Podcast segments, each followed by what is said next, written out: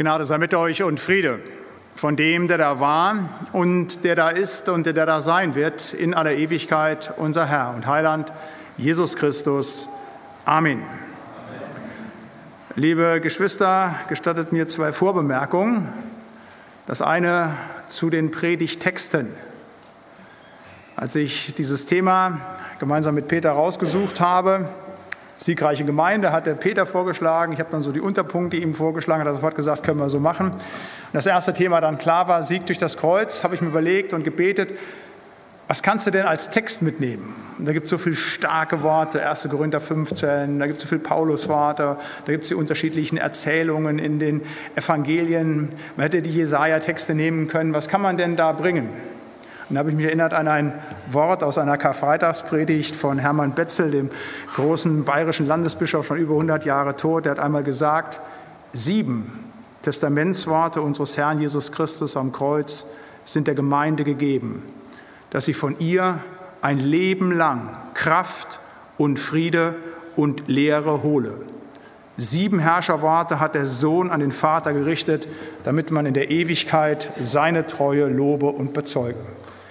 Und dann habe ich mir noch einmal die sieben Kreuzesworte angeguckt.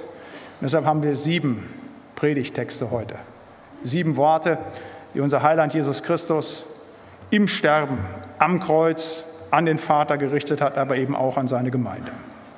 Das ist die eine Vorbemerkung, dass ich euch erzähle, warum ich diesen oder diese Predigtexte genommen habe.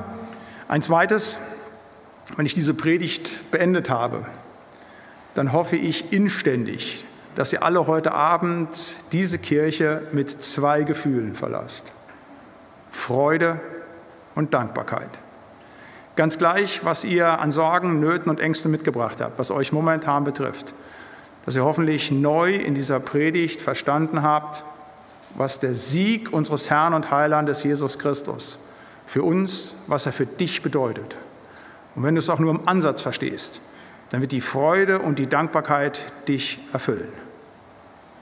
Jetzt möchte ich diese sieben Worte unseres Herrn am Kreuz lesen. Das erste, mein Gott, mein Gott, warum hast du mich verlassen? Das zweite, mich dürstet. Das dritte, Vater, vergib ihnen, denn sie wissen nicht, was sie tun. Das vierte, Frau, siehe, das ist dein Sohn, siehe, das ist deine Mutter. Das fünfte, wahrlich, ich sage dir, heute wirst du mit mir im Paradiese sein.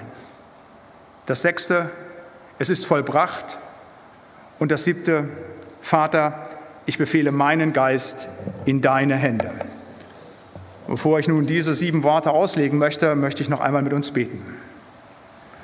Lieber Herr und Heiland, wir beugen uns vor diesen Worten, die du ausgerufen hast auf Golgatha als du am Kreuz hingst und die Last unser aller Schuld getragen hast, als du den finalen Sieg über den Tod errungen hast und für uns das ewige Leben erkämpft hast. Herr, wir wollen dich jetzt bitten für die Predigt über diese sieben Worte, dass du uns deinen guten Heiligen Geist schenkst, dass er durch diese Predigt zu uns allen spricht. Das wird nur dann gelingen, wenn du uns Gnade schenkst. Und um diese Gnade wollen wir bitten für diese Predigt. Segne du selber das Reden und das Hören deines heiligen und lebendigen Wortes an uns allen. Amen. Siegreiche Gemeinde, Sieg durch das Kreuz. Und ich möchte über das erste Wort sprechen. Mein Gott, mein Gott, warum hast du mich verlassen? Und wenn ich an dieses Wort denke, dann wird mir bewusst, was für einen wunderbaren Tausch was für einen wunderbaren Wechsel Gott hier vollzogen hat in Jesus Christus.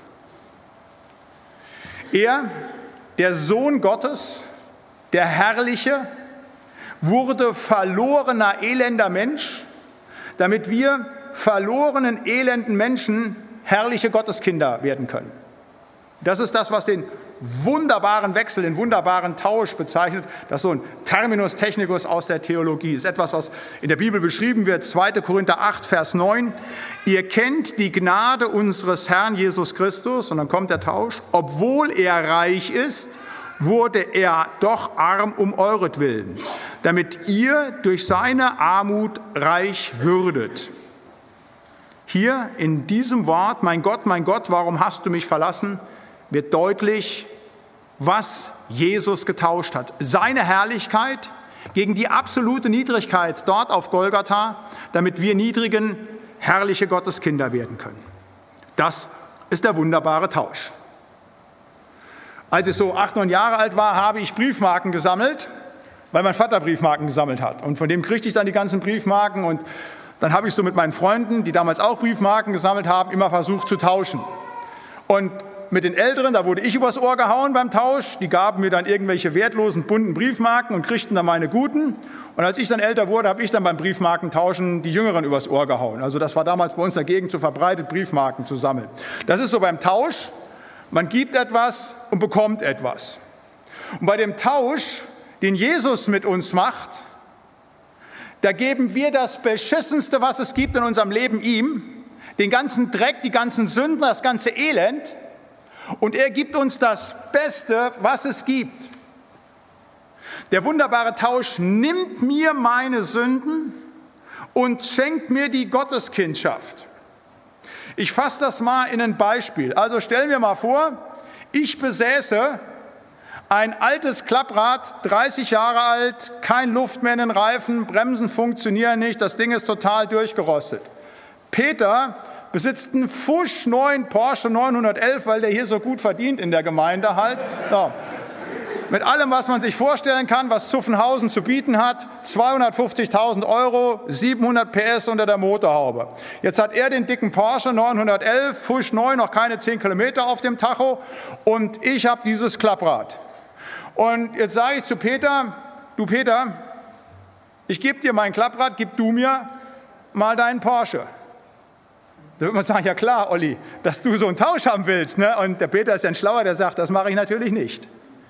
Aber was wäre denn, wenn Peter kommen würde und würde sagen, Olli, du bist mir so ein wertvoller Bruder, ich habe hier den Porsche, den gebe ich dir, gib du mir dein Klapprad. Sagt man, sowas gibt es ja gar nicht. Das kann es doch gar nicht geben dass einer so einen teuren Porsche gegen wertloses Klapprad tauscht. In der Welt nicht. Aber bei unserem Herrn und Heiland ist das noch eine viel, viel, viel, viel, viel, viel größere Dimension. Unser Herr und Heiland hat seine Herrlichkeit verlassen. Er, der Sohn Gottes, wurde elendster Mensch und elendiger als der Moment, als er am Kreuz gehangen hat, kann es gar nicht mehr sein. Damit wir elenden, kaputten Menschen Gotteskinder werden können. Das ist der wunderbare Tausch, der allein aus Gnade geschieht. Nicht, weil wir so tolle Typen wären, hat Jesus Christus vor 2000 Jahren auf Golgatha gehangen. Ganz im Gegenteil. Aus lauter Gnade ist das geschehen. Wir haben das eben gehört, 2. Korinther 8, Vers 9. Ihr kennt die Gnade unseres Herrn Jesus Christus. Obwohl er reich ist, wurde er doch arm um euretwillen, damit ihr durch seine Armut reich würdet. Er hat sich in die Gottverlassenheit hängen lassen der lebendige Gott selber, damit wir verlassene Menschen in die Gottesnähe kommen. Das ist der Wahnsinnstausch. Heute Morgen sagte ich, war ich schon im Gottesdienst im Hessischen in Hünfeld und da hat das Ansingteam tolles Lied gesungen, das ich immer ganz wunderbar mitsinge, halt Sterne, auf denen ich schaue. Alte Pfarrer Krummacher hat das gedichtet halt, und da heißt es in der letzten Strophe so wunderbar, dann mit frohem Klingen jauchzt ihm froh ich zu, nichts hab ich zu bringen, alles Herr bist du. Ähm, das ist nicht ganz richtig, wenn es da heißt, nichts habe ich zu bringen. Doch wenn ich eines Tages in die Ewigkeit komme, da habe ich was zu bringen. All meine Sünde, all mein Versagen, all meine schmutzigen Gedanken, all den Dreck, all die Enttäuschung, die ich Jesus Christus bereitet habe. Mehr nicht. Das, was gut in meinem Leben war, hat nur der Heiland getan. Da kann ich mir nichts drauf einbilden. Was ich zu bringen habe, ist immer nur den Dreck. Und wisst ihr was? Jesus sagt, Olli, komm mit all deiner Sündhaftigkeit zu mir.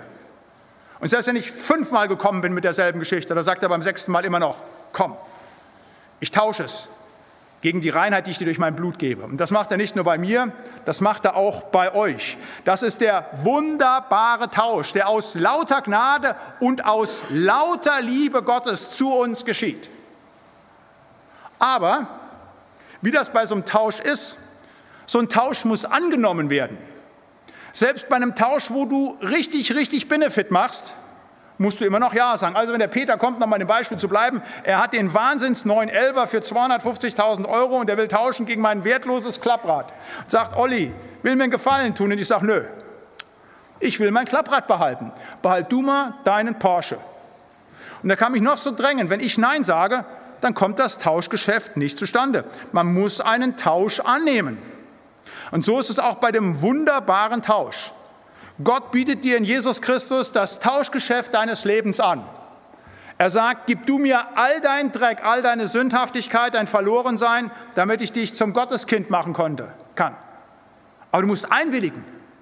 Wenn du sagst, nö, will ich nicht. Das, was auf Golgatha geschehen ist, dass du, der lebendige Gott, Mensch wurdest, damit ich Mensch, Gotteskind werden kann, das möchte ich nicht. Dann zwingt einen Gott nicht hinein. Aber dann müssen wir auch mit den Konsequenzen leben. Und ich hoffe, dass alle, die heute Abend hier sind, in dieses Tauschgeschäft eingewilligt haben.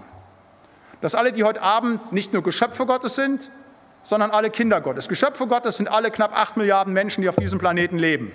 Kinder Gottes sind nur, die dieses Tauschgeschäft auf Golgatha annehmen, dass sie sich beschenken lassen mit der Gotteskindschaft und ihre Sündhaftigkeit unter dem Kreuz von Golgatha ablegen.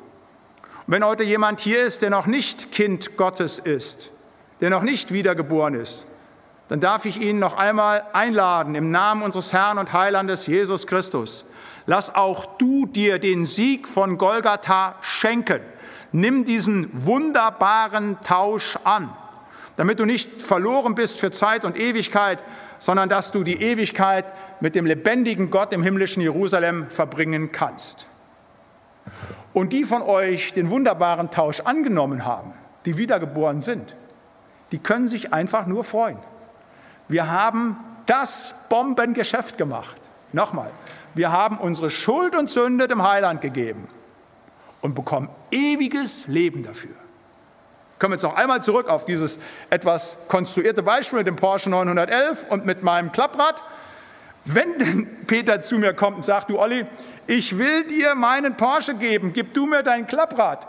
Ja, und wenn ich dann den Fahrzeugbrief habe und den Fahrzeugschein und er kriegt mein Klapprad, ja, was ist denn dann in meinem Herzen los? Super, jetzt habe ich die Karre aller Karren halt. Ne? Was kann ich jetzt Auto fahren? Was habe ich für ein finanzielles Geschäft gemacht? Da würde ich mich doch freuen, ist doch klar. Noch viel mehr freue ich mich, wenn mir der Heilige Geist deutlich macht, was es heißt, ewiges Leben bekommen zu haben für die Abgabe meiner Schuld an den Heiland Jesus Christus. Und ich hoffe, dass euch das noch einmal neu bewusst wird, was dieser Sieg bedeutet, dass Gott sich für uns in die Gottesverlassenheit in seinem Sohn Jesus Christus gegeben hat. Das ist der erste Punkt, wo wir nochmal sehen dürfen, was wir für einen Sieg auf Golgatha, was für einen Sieg wir durch das Kreuz haben, der Sieg durch den wunderbaren Tausch. Ein zweites, der Sieg durch sein Leiden. Und da sind wir beim zweiten Wort, was Jesus sagt, mich dürstet. Und das muss uns immer wieder bewusst sein, bei aller Freude über den Sieg, den wir dort bekommen, geschenkt bekommen haben, dass dieser Sieg unendlich vieles unseren Herrn und Heiland gekostet hat. Gott ist ja nicht in diese Welt gekommen als der Superstar, der alles erdulden kann und ihm tut nichts weh, sondern es ist so, wie es in Philippa 2 heißt, er entäußerte sich all seiner Göttlichkeit. Er hat ja wie so ein Supermann, der nichts spürt, da hängen können und keine Schmerzen, einfach nur so machen, naja, so ein bisschen fake. Nein, Gott hat sich selber entäußert. Schon bei seiner Geburt lässt er sich nicht in den Palast hineinlegen, sondern in so einen dreckigen Viehtrog, wo die Viecher mit den Zungen durchschlecken. Und das setzt sich dann fort bis zu seinem Ende hier auf Erden hin, als er sich hinrichten lässt. Und er trägt alle Schmerzen, Bitte lest das nach. Also was ich jetzt schildere, ist jetzt nicht meine Fantasie, ist das, was die Evangelien uns klar sagen. Jesus wurde verurteilt und dann sind die römischen Legionäre zur Tat geschritten. Und die waren nicht zimperlich. Die Kreuzigung ist eine Todesstrafe, die ist entstanden aus dem Erhängen. Nur das Erhängen ging viel zu schnell. Da war man in mehreren Minuten fertig und die Römer hatten entschieden, wenn wir jemanden bestrafen wollen, dann müssen wir ihn vorher auch richtig quälen. Und dann sind sie hingegangen und haben Jesus richtig gequält. Als erstes haben sie ihn erstmal nackt ausgezogen. Das ist schon mal so eine psychische Demütigung. Und dann haben sie ihn zusammengeschlagen. Nicht so ein bisschen, bisschen rumgeschubst, sondern das waren Berufssöldner, die das Töten gelernt hatten. Folterknechte. Sie haben ihn ausgepeitscht, gegeißelt, so heißt es in der Bibel. Sie haben ihm die Dornenkrone aufgesetzt. Er musste das Kreuz tragen, das hat er kaum mehr geschafft, so schwach ist er gewesen. Und dann sind sie auf diesem Hügel vor Golgatha, vor Jerusalem gewesen, auf Golgatha. Und da haben sie ihm dann die Nägel in die Hände und in die Füße getrieben. Und dann haben sie das Kreuz aufgerichtet. Und dann erlebst du allen Schmerz, den du dir vorstellen kannst. Erstickungsängste. Dein Herz schlägt wie verrückt. Der Kreislauf kollabiert. Das ist ein Wahnsinn, was bei der Kreuzigung für Schmerzen sind. Das ist etwas unvorstellbar Schlimmes, was Jesus hier erleidet. Das muss uns klar sein. Dieser Sieg, der dort errungen worden ist, hat ihn alles gekostet. Ich habe mal jemanden von Mel Gibson diesen Film gegeben, äh, Die Passion Christi. Er hat gesagt, das ist ja ekelhaft. Das war ja schlimmste Brutalität, weil das da in aller Detailgetreue dargestellt wird, was das bedeutet.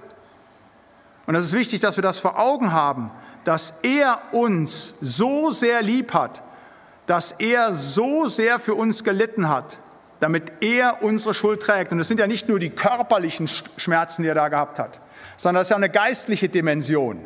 Hier kommt das Lamm Gottes, das geschlachtet wird für die Sünde der Welt und nicht für einen Menschen, nicht wie damals am Yom Kippur für die Sünde des ganzen Volkes Israel, sondern für die ganze Welt, für alle, die gelebt hatten, die damals lebten und alle noch leben werden, für jeden, der es dann in Anspruch nimmt, für Milliarden von Menschen.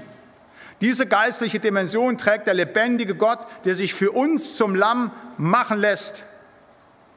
Jesaja 53 heißt es, für wahr er trug unsere Krankheit und lud auf sich unsere Schmerzen. Wir aber hielten den, ihn für den, der geplagt und von Gott geschlagen und gemartert wäre. Aber er ist um unser Missertat willen verwundet und um unserer Sünde zerschlagen. Die Strafe liegt auf ihm, auf dass wir Frieden hätten, und durch seine Wunden sind wir geheilt. Wisst ihr, das ist der Unterschied zu allen Religionen, wenn die Leute zu mir kommen, so mit den Standardfragen, ja, Herr Latzli, ich kann nicht glauben, ja, was ist denn mit den anderen Religionen? Ich sage, das Christentum ist keine Religion. Das wird manchmal zur Religion gemacht. In jeder Religion, Religion heißt Bemühung des Menschen. In jeder Religion muss der Mensch was machen. Im Judentum muss er hingehen und muss die Vorschriften der Torah, der zehn Gebote, der fünf Bücher Mose halten, damit er einen gnädigen Gott findet. Genauso im Islam da muss er die fünf Säulen halten, damit er hoffentlich einen barmherzigen Gott kriegt, ohne Aussicht auf Heilsgewissheit. Im Buddhismus musst du versuchen, besser zu leben, damit du im nächsten Leben in eine andere Form hineingeboren wirst, damit du dich irgendwann selbst erlöst. In jeder Religion müssen die Menschen etwas tun.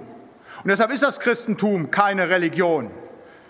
Das, was wir glauben, sagt, er hat alles für uns getan. Und zwar in einer solchen Tiefe, in einem solchen Schmerz, in einer solchen Heftigkeit, wie wir es überhaupt nicht ausdrücken können. Da hat er uns erlöst. Wir machen nichts mehr, wir glauben nur noch. Und wenn du das verstanden hast, ich sage ja, Ziel dieser Predigt ist, dass ihr heute rausgeht und sagt alle, super, dass wir so einen Gott haben in Jesus Christus und danke Herr für das, was du getan hast. An dem Punkt, wenn du im Ansatz nur verstehst, was auf Golgatha passiert ist, was den Sieg ihn gekostet hat, da kannst du nur dankbar sein. Da kannst du nur sagen, danke. Wir sind ja so weit, das sagen in jeder Supermarkt, wo dann, wenn man Kindern reingehen und dann kriegt die ein Stückchen Fleischwurst über die Theke gehalten, ja, da muss ja das Kind Danke sagen. Ne? Und wir jagen für jedes Geburtstagsgeschenk, ob es gefällt oder nicht, sagen wir schön Danke. Und wenn demnächst jetzt Weihnachten ist, Heiligabend, der schlechte Schlips, den wir von unserer Frau kriegen und alles und Danke, Danke, Danke für alles. Wisst ihr, zu danken haben wir eigentlich für eins nur, für das Erlösungswerk auf Golgatha von Jesus Christus. Ich bin im Siegerland aufgewachsen, war zehn Jahre lang auch Pfarrer im Siegerland und hatte im Gebetskreis einen alten Bruder, der begann jedes Gebet, egal worum wir gebetet haben, immer, danke Herr Jesus Christus für das, was du auf Golgatha für mich getan hast, für all dein Leiden, für all deine Treue. Er hat den Sieg errunden, jawohl, den dürfen wir haben. Aber ihn hat es alles gekostet. Und wenn ihr aus diesem Abend nichts mitnehmt, sagt, Mensch, der Pastor Latzl hat die alten Geschichten erzählt, kenne ich alle schon, dann bitte nur eins, dass er neu heute Abend die Hände faltet, auf die Knie geht und sagt, danke Herr für das, was du für mich auf Golgatha getan hast. Sieg durch sein Leiden. Ein drittes, Sieg durch die Vergebung. Jesus ruft am Kreuz, Vater, vergib ihnen, denn sie wissen nicht, was sie tun. Als ich im Predigerseminar gewesen bin, also wenn du in der Landeskirche Theologie studierst, dann machst du erst deine sechs Jahre an der Uni und dann musst du zweieinhalb Jahre Vikariat machen, dann musst du ein halbes Jahr ins Predigerseminar damals halten und dann kriegst du ans Predigen beigebracht. Und dann wurde uns immer gesagt, ja, ihr dürft nicht so viel Kananäisch sprechen. Das verstehen die Leute nicht. Also nicht über den Teufel sprechen, nicht über Kreuz, das Wort Heiland versteht keiner mehr und schon gar nicht über Sünde, das wollen die Leute nicht hören. Das ist auch so. Also es ist viel angenehmer zu predigen und den Leuten zu sagen, hey, ihr habt in Jesus die Hilfe, den Beistand, was alles richtig ist. Aber wir müssen auch davon sprechen, dass wir Sünder sind. 1. Johannes 1 heißt es, wenn wir sagen, wir haben keine Sünde, so betrügen wir uns selbst. Und die Wahrheit, die Wahrheit ist Jesus, ist nicht in uns. Wenn wir aber unsere Sünden bekennen, so ist er treu und gerecht, dass er uns die Sünden vergibt und reinigt uns von all unserer Ungerechtigkeit. Menschen sind ganz unterschiedlich. Die sind unterschiedlich groß. Die einen werden über zwei Meter, die anderen schaffen nur Meter 50. Die sind unterschiedlich schwer. Der eine wiegt 50 Kilo, der andere wiegt 150 Kilo. Es gibt Männer, es gibt Frauen. Es gibt Menschen, die sind schwarzer Hautfarbe, manche, die sind weißer Hautfarbe, manche haben noch ganz viele Haare, manche wie euer Pastor ein bisschen weniger Haare halt. Ne? Die einen haben Bart, die anderen haben keinen Bart halt. Da sind wir sehr, sehr unterschiedlich. Die einen haben viel Geld, die anderen haben wenig Geld. Ich könnte jetzt weitermachen. Aber in einem Punkt sind wir uns alle gleich. Wir sind alle Sünder und ermangeln des Ruhmes, den wir vor Gott haben sollten. Da können wir nicht anders. Wir können, so sagt es der Kirchenvater Augustin, nicht nicht sündigen, non posse, non peccare. Wir können nicht nicht sündigen. Wir bleiben Sünder, auch wenn wir Christen geworden sind. Höre dann immer wieder, ja, ich versuche sündlos zu leben. Da sage ich, tickst du noch ganz sauber? Das geht gar nicht, sündlos leben. Das ist eine Hybris zu denken, ich kann auch nur eine Woche sündlos leben, weil da brauche ich eine Woche ja nicht die Vergebung am Kreuz von Golgatha. Nicht einen Tag, nicht eine Woche, nicht eine Stunde kannst du sündlos leben.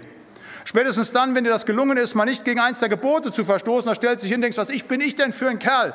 Dann machst du die Sünde, das, was in Lukas 18 vom Pharisäer beschrieben ist, halt, ne, dass er nämlich nicht gerechtfertigt nach Hause geht. Wir können nicht nicht sündigen.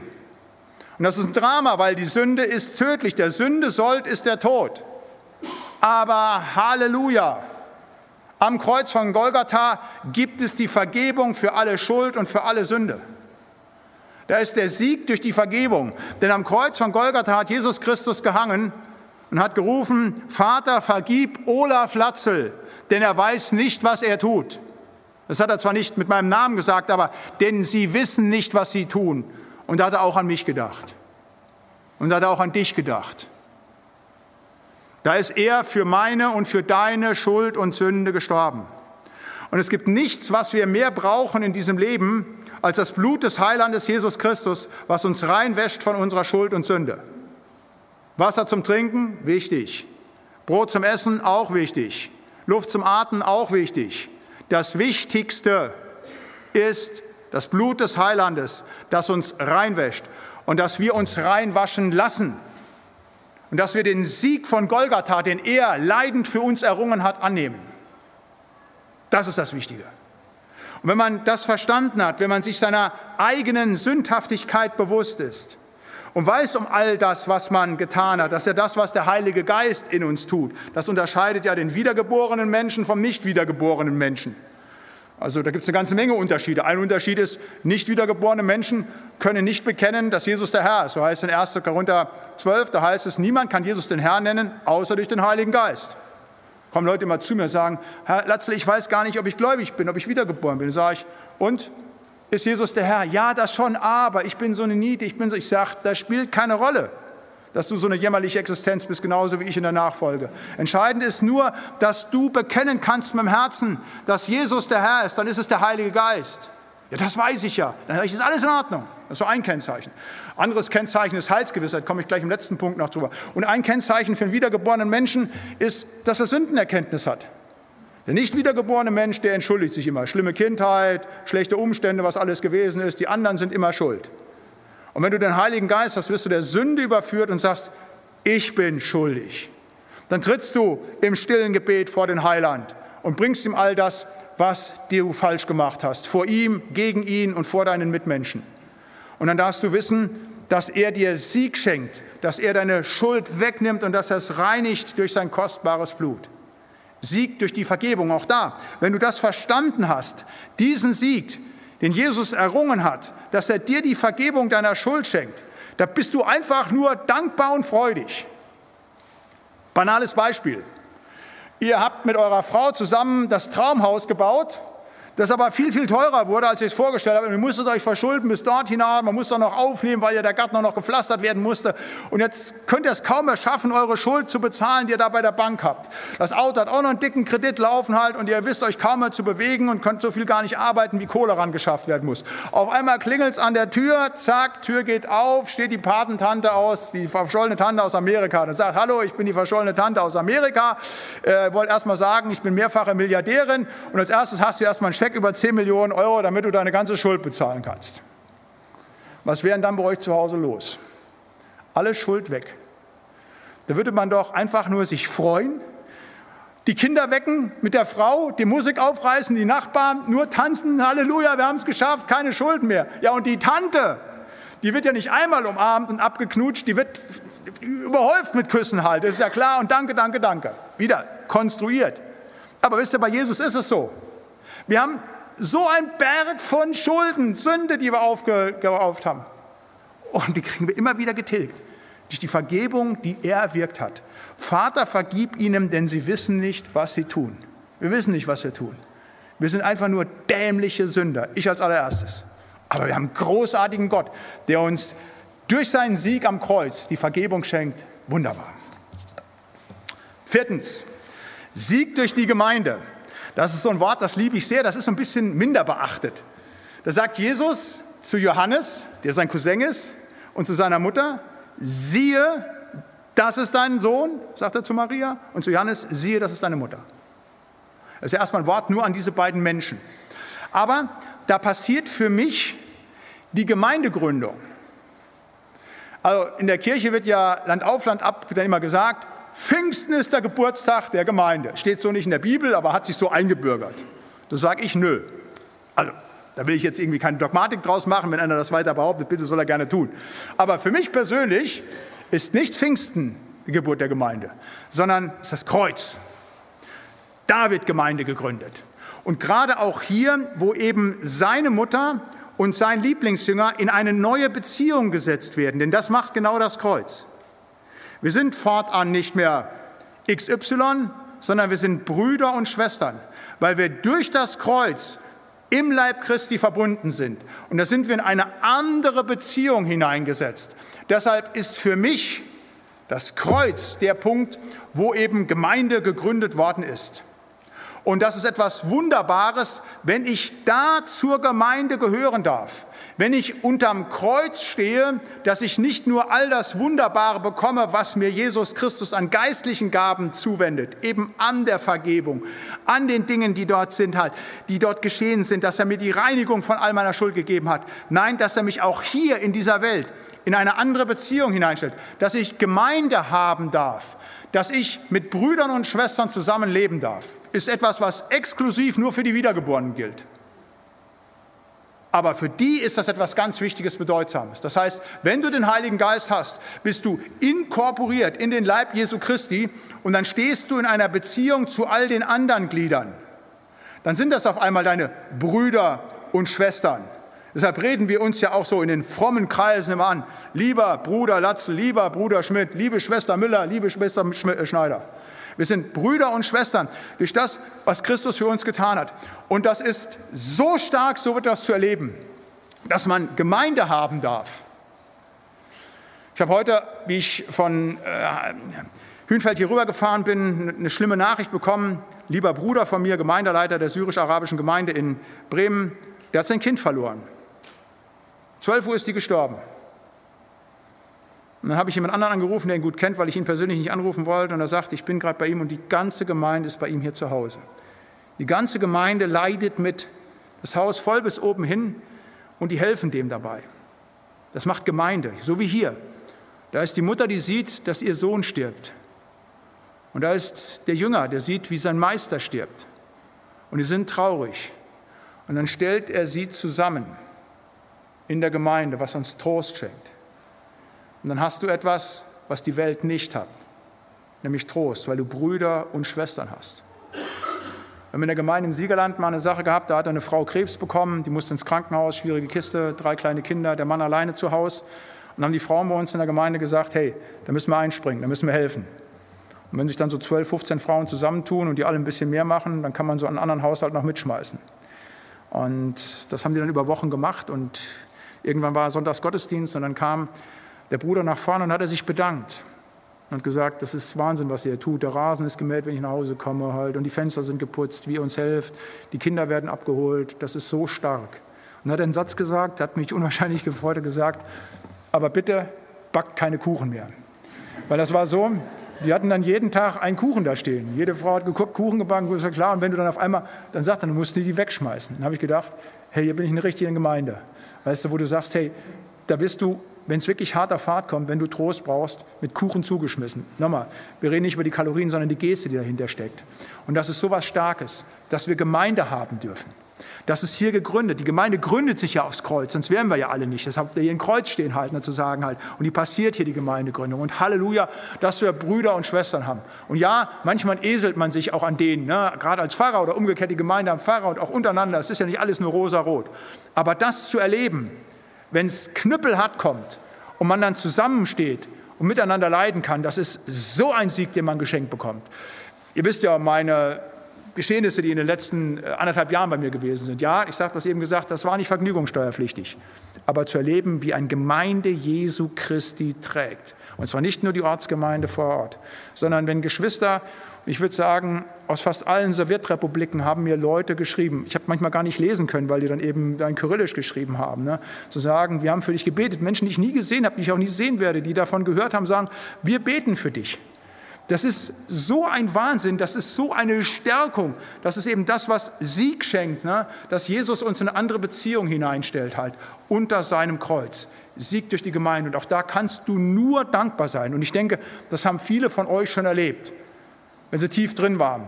Und auf einmal hat ein Bruder eine E-Mail geschrieben, der ihm Stärkung gegeben hat. Auf einmal hat der Hauskreis für einen gebetet. Man hat gemerkt, man ist nicht alleine gewesen halt. Sieg durch die Gemeinde. Und was für ein großartiges, dass unser Herr und Heiland diese Gemeinde am Kreuz von Golgatha für uns gegründet hat. Ein fünftes, wodurch wir Sieg haben, Sieg durch das Kreuz, und zwar Sieg durch das ewige Leben. Da sagt Jesus zu dem Schächerer neben ihm, er wird ja mit zwei anderen Menschen gekreuzigt, mit zwei Verbrechern, zu dem einen, der ihn um Hilfe bittet, sagt er, wahrlich, ich sage dir, heute wirst du mit mir im Paradiese sein. Heute. Jesus ist gestorben, er ist gestorben und sofort, unmittelbar postmortal, war dieser Mensch in der Ewigkeit. Und das dürfen wir wissen, wenn wir auch unterm Kreuz stehen und wenn das Blut des Heilandes uns reingewaschen hat von unserer Schuld und Sünde, dann haben wir sofort ewiges Leben, wenn wir sterben. Also eine der klassischen Fragen, wenn man Evangelisation macht. Wir sind ja auch am Überlegen, ob wir nicht hier in, Kaiserslautern mal irgendwie in den nächsten Jahren eine ganz große Evangelisation machen. Und wenn ich als Evangelist irgendwo bin, schlage ich immer dieses Thema vor, was kommt nach dem Tod? Ich sage mal, es gibt drei Fragen, die musst du als Mensch klären. Erstens, wo kommst du her? Zweitens, was ist der Sinn meines Lebens? Und drittens, was passiert, wenn ich sterbe? Was kommt nach dem Tod? Und da haben wir die Antwort darauf zu bieten, die die Welt nicht hat. Wenn du mit klugen Menschen sprichst, die nicht gläubig sind, da schlägst du die Hände vorm Gesicht zusammen, was die dir zum Teil erzählen, was passiert, was sie denken, wenn sie sterben. Ja, da komme ich doch dann in den Himmel, da steht Petrus und der entscheidet, ob ich reinkomme oder nicht in den Himmel. Sag ich, wo hast denn das her? Ja, Karnevalsschlager, singen die doch immer so. oh, deine Information über so eine wichtige Frage nimmst du aus dem Karnevalsschlager. Die so ein bisschen gebildeteren kommen dann so um die Ecke, ja, dann wird ja der Leib verrotten in der Erde, aber meine Seele wird weiterleben. Sag ich, wo hast du das her? Steht in der Bibel. Oh, sage ich. In meiner Bibel nicht. Zeig mir mal die Stelle, wo da steht. Ja, wie? Steht nicht in der Bibel. Dachte ich aber. Nee, sage ich. Das ist Neuplatonismus, hat mit der Bibel nichts zu tun. Äh, das gibt es nicht. In der Bibel ist das ganz anders. Ja, was steht denn in der Bibel? Gibt es auch manche Christen, die haben da keine Antwort drauf. Was steht denn in der Bibel? Was passiert denn, wenn wir sterben? Es gibt einen dreifachen Ausgang. Drei unterschiedliche Ausgänge, wenn wir sterben. Erster Ausgang, du kriegst das ewige Leben unmittelbar und postmortal. Das ist das, was hier der Schächerer kriegt. Zweitens, du kriegst das ewige Leben nach Totenreich und Gericht Jesu. Und drittens, du kriegst die ewige Verdammnis nach Totenreich und Gericht Jesu. Das sind die drei möglichen Ausgänge. Müssen wir unterscheiden. In der Bibel wird ja berichtet von der ersten Auferstehung und der zweiten Auferstehung. Selig und heilig sind die, die bei der ersten Auferstehung dabei sind. Das sind die, die in Jesus Christus sterben, die gar nicht sterben können denn über sie hat der Tod keine Macht.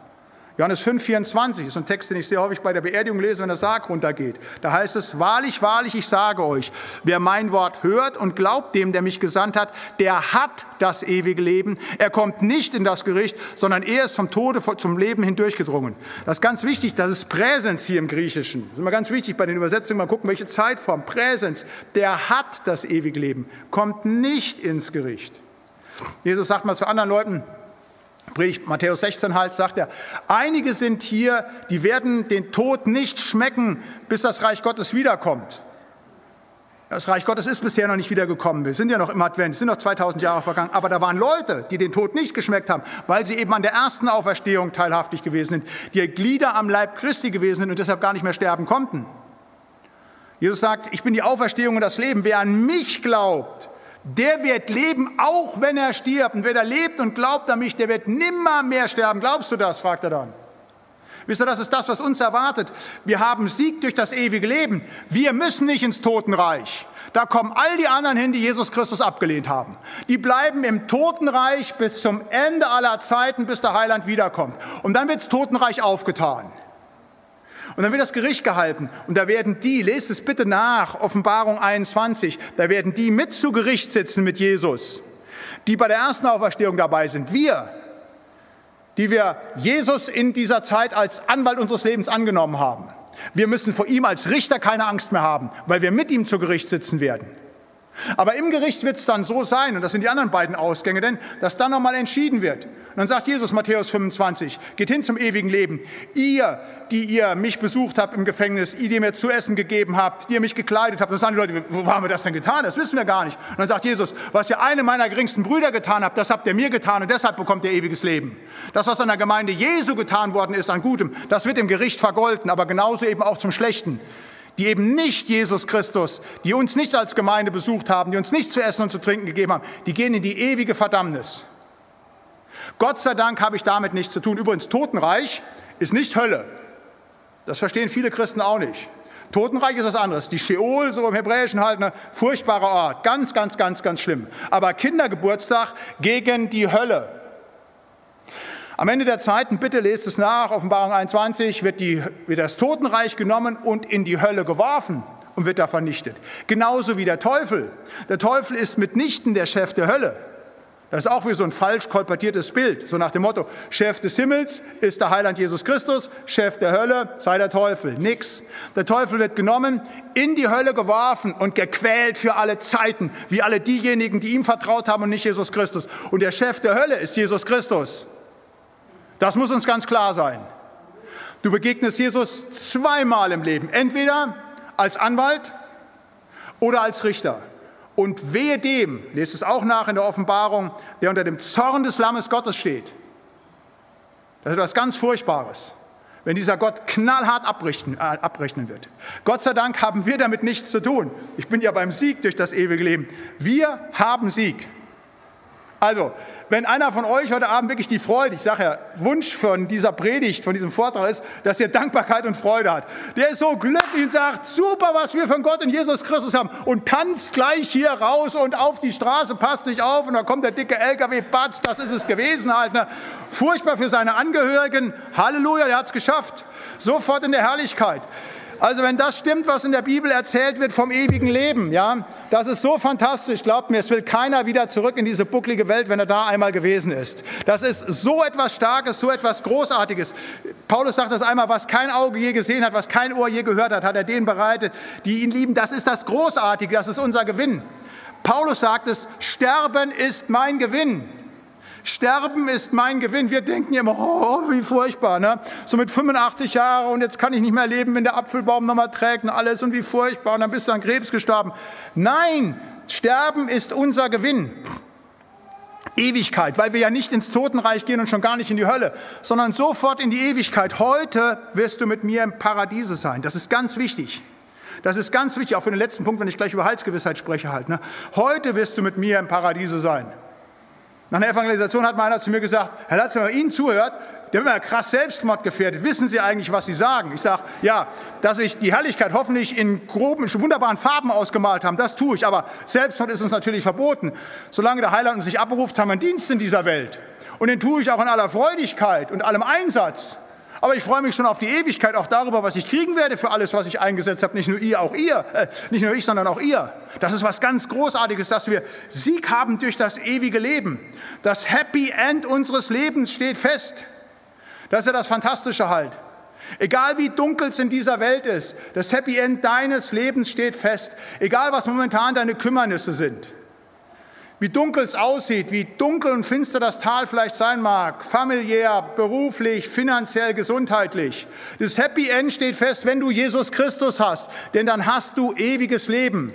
Dann sind es hier noch ein paar Jährchen auf dieser buckligen Welt. Aber das Fantastische kommt noch. Und da dürfen wir uns darauf freuen. Und wenn du diese Freude hast, da hast du auch ganz andere Motivation, deinen Dienst zu tun. Und wenn du diese Freude in dir spürst, dann musst dir auch kein Pastor Grell oder Pastor Latzel erzählen, ja, ihr müsst hingehen und müsst, müsst, müsst missionieren. Wenn du das erstmal so richtig in dir drin hast, wenn der Heilige Geist dir diese Zuversicht schenkt, wenn du diesen Sieg spürst, jawohl, jawohl, mir kann nichts mehr passieren. Ich habe ja ewiges Leben, Halleluja. Da kannst du nicht schweigen vor deinen Freunden, vor deinen Mitschülern, vor deinen Nachbarn, vor deinen Arbeitskollegen halt. Wir haben Sieg durch das ewige Leben. Können wir uns nur darüber freuen. Heute wirst du mit mir im Paradiese sein. Wenn ihr sterbt, das dürft ihr wissen, ganz felsenfest, sofort von dieser Welt, wenn das Herzchen aufhört zu schlagen, in die Ewigkeit und dann nur noch Herrlichkeit in aller Ewigkeit. Sieg durch das ewige Leben, den eben Jesus für uns am Kreuz vollbracht hat. Und dieses Vollbringen, sagt Jesus auch, ist die Vollendung. Das ist das Sechste. Jesus ruft, es ist vollbracht. Es ist vollbracht. Sieg durch die Vollendung. Es ist ein harter Kampf, aber er ist vollbracht worden von Jesus Christus. Es ist alles getan. Da müssen wir nichts mehr dazu tun. Ist alles gelaufen. Vor sieben Jahren hat die deutsche Fußballnationalmannschaft äh, in einem Endspiel gegen Argentinien in Brasilien damals 1-0 das Finale gewonnen. War wirklich ein brutales Spiel, sehr hart. Im Halbfinale hat die deutsche Nationalmannschaft noch spielerisch gegen die Brasilianer 7 zu 1 gewonnen, aber dann kam das Finale gegen die harten Argentinier und es war ein wirklich brutales Spiel. Nach der ersten Spielzeit stand es 0-0 und wer doch der Bastian Schweinsteiger vor Augen hat, der hat gekämpft wie ein Tier, der lag krampfend am Boden, halt immer wieder aufgerissen. Den hatten sie ins Gesicht getreten, der hatte eine Platzwunde und alles und gekämpft und gekämpft gekämpft. Und dann gibt es das 1-0, dieses wahnsinnige Tor durch diesen Götze. Und dann kämpfen die wirklich, halten das mit allen Kräften. Man konnte das wirklich sehen. Die haben da wirklich diese 120 Minuten sich rausgekämpft, weil sie wussten, das ist so wichtig. Und dann kam der Schlusspfiff. Und dann war natürlich nur noch grenzenloser Jubel. Vollendung. Es ist vollbracht. Jetzt waren diese Spieler Weltmeister. Und ich weiß nicht, ob ihr das vor Augen habt, könnt ihr bei YouTube nach und die laufen aufs Feld, die springen rum wie kleine Kinder halt, freuen sich halt. Und als dann später der Pokal endlich geschafft, es ist vollbracht, es ist vollbracht, Weltmeister. Was haben die? Ein dämliches Fußballspiel gewonnen. Freuen sich aber, als wäre sonst was. Wir haben ewiges Leben. Wir können uns nur freuen. Also, wenn ihr mal in mein Büro kommt, nicht in der Kirche, sondern bei mir zu Hause, steht bei mir oben am Schrank in meinem Büro eine Uhr. Die habe ich von meiner Großmutter geschenkt bekommen. So eine Tischuhr, die ziehe ich nicht mehr auf, die steht immer auf fünf nach zwölf. Also ich bin nicht bei den Grünen, die erzählen uns das fünf vor zwölf wegen des Klimawandels halt. Nee, ich bin Theologe, gläubiger Christ. Ich sage den Leuten, es ist fünf nach zwölf. Es ist alles vollbracht. Es ist alles schon geschehen am Kreuz vom Golgatha. Deshalb steht die bei mir auf fünf nach zwölf, weil alles aber vollbracht ist. Du hast eben das Wort vorgelesen, 1. Korinther 15, halt, 57. Gott aber sei Dank, der uns den Sieg schenkt durch unseren Herrn Jesus Christus. Der Sieg ist vollbracht. Er hat schwer dafür gelitten. Aber es ist vollbracht. Wir können nur noch eins tun. Wir können es nur noch dankbar annehmen und uns freuen. Und wenn das der Heilige Geist, da bin ich wieder bei eben, so richtig tief in uns reinschreibt, zu wissen, jawohl, wir haben diesen Sieg und da gibt es uns nichts mehr zu nehmen. Das ist so super, da kannst du nur dankbar sein und dich freuen. Halleluja, der Herr hat es vollbracht und da gibt es nichts mehr für uns dazu zu tun, es gibt nichts mehr wegzunehmen. Unser Sieg ist errungen auf Golgatha durch das Leiden und Sterben unseres Herrn und Heilandes Jesus Christus. Und ein siebtes und letztes, der Sieg durch die Heilsgewissheit. Jesus stirbt mit dem Wort, Vater, ich befehle meinen Geist in deine Hände. Und das fasst genau alles das zusammen, was ich eben gesagt habe, über die Vollendung, über das ewige Leben, was es gibt. Auch wir dürfen in dieser Gewissheit sterben. Es gibt so Worte berühmter Männer halt, ne, die am Ende ihres Lebens nochmal so Sätze gesagt haben. Und ganz interessanterweise sind es gerade die Atheisten, die da Furchtbares sagen. Also zum Beispiel David Hume, schottischer Atheist, der hat geschrieben, nachdem er ganz viele vermeintlich schlauen Dinge der Aufklärung geschrieben hat, Hilfe, ich bin in Flammen. Ganz furchtbarer Hilfeschrei als letztes Wort, was er gelebt hat. Goethe, ich will nicht sagen, Wilhelm Busch sagt mal, ist ein Christushasser, aber ist ein Christusablehner gewesen. Dieser vielleicht intelligenteste Deutsche, der je gelebt hat. Als er stirbt, da schreit er mehr Licht. Jean-Paul Sartre, dieser französische Atheist, der sagt als letztes, ich bin gescheitert. Furchtbare, traurige Worte. Und der wahre Mensch, Jesus Christus, stirbt, Vater, ich befehle meinen Geist in deine Hände. Der wusste, ich bleibe nicht im Tod. Es wird alles schlimm, aber ich darf mich dem Vater anbefehlen. Ich gehe wieder in die Ewigkeit, ich werde wieder in die Sohnschaft kommen. Der wusste ganz gewiss, was passiert. Der wusste um seine Auferstehung, das hatte ich schon vorher angekündigt, der wusste, was passiert. Und genauso ist es mit uns. Wenn wir sterben, dann dürfen wir uns Jesus anbefehlen, weil er den Sieg am Kreuz von Golgatha errungen hat. Und das ist nicht eine leere Floskel, das ist eine Gewissheit, die der Heilige Geist in uns stark und groß macht, wenn wir es glaubend annehmen. Mein Vorvorgänger als Pastor in der Gemeinde bei uns in Bremen, Professor Dr. Dr. Georg Kuntemann, ganz schlauer Mann, der in Philosophie und Theologie promoviert hat, ganz fantastischer Mann, nicht ganz einfach, aber wirklich, der auch eine tiefe Erkenntnis in Theologie hatte, von dem ich in den Gesprächen immer viel profitiert hatte. Der hatte dann so ein bisschen Geheimnis um seine Beerdigung gemacht. Und als er gestorben war, ich durfte ihn beerdigen, wurde mir erst dann, als dann der Brief dann mir gegeben wurde von seiner Witwe klar, was er als letztes über seiner Trauerfeier stehen hatte. Das ist immer ganz interessant, wenn Leute so ihren Bibelvers festlegen. Ist immer interessant, nicht nur, wenn das so ein gebildeter Theologe tut, aber bei dem war es mir ganz besonders. Und ich habe gedacht, was wird er wohl als letztes Wort über seinem Leben stehen haben, was auch auf seinem Grabstein steht. Da war hier ab 19, Vers 25, ich weiß, dass mein Erlöser lebt und sich als letztes über dem Staub erheben wird. Ich weiß es, ich weiß es, so sagt Hiob. Und Glauben hat nichts mit Spekulation zu tun. Glauben hat etwas mit Gewissheit zu tun. Ich weiß, dass mein Erlöser lebt.